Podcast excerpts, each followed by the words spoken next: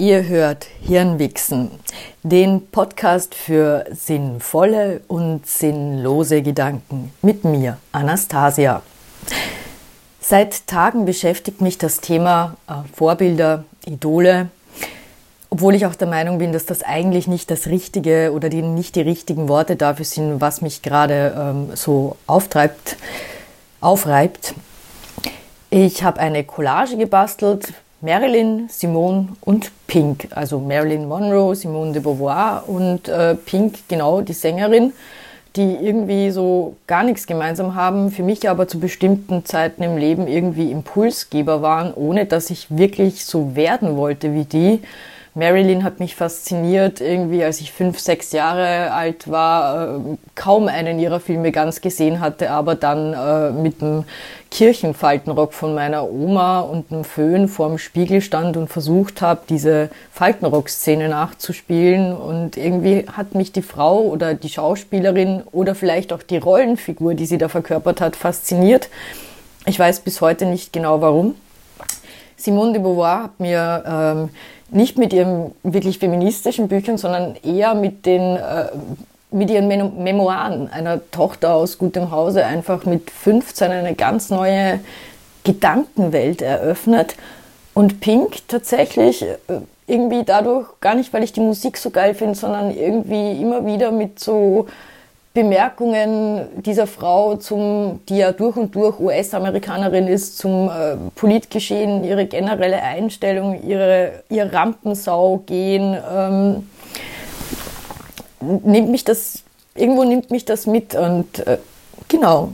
Seitdem ich das so für mich kondensiert habe, frage ich mich halt einfach, was macht ein Vorbild überhaupt aus? Wo ist der Unterschied zum Idol?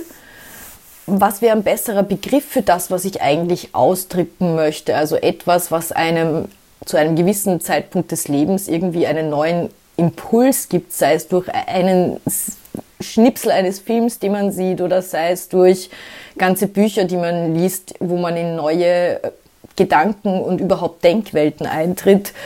Äh, Identifikationsfigur, Projektionsfläche.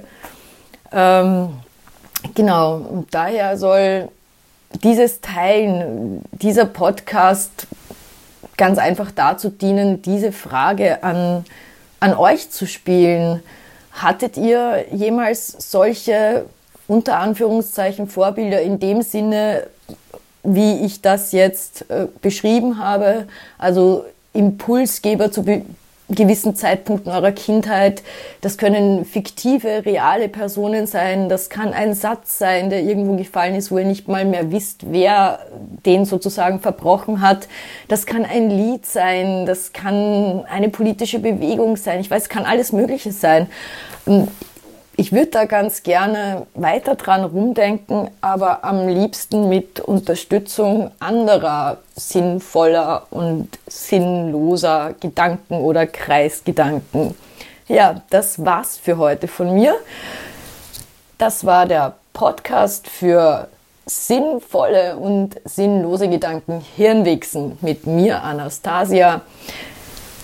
Und wenn euch das Thema interessiert oder wenn ihr jetzt zum Nachdenken über eure Identifikationsfiguren oder Impulsgeber äh, gekommen seid, dann lasst mich das doch gerne wissen in Form eines äh, Kommentars, ähm, genau, auf allen möglichen Kanälen. Dankeschön. Tschüss.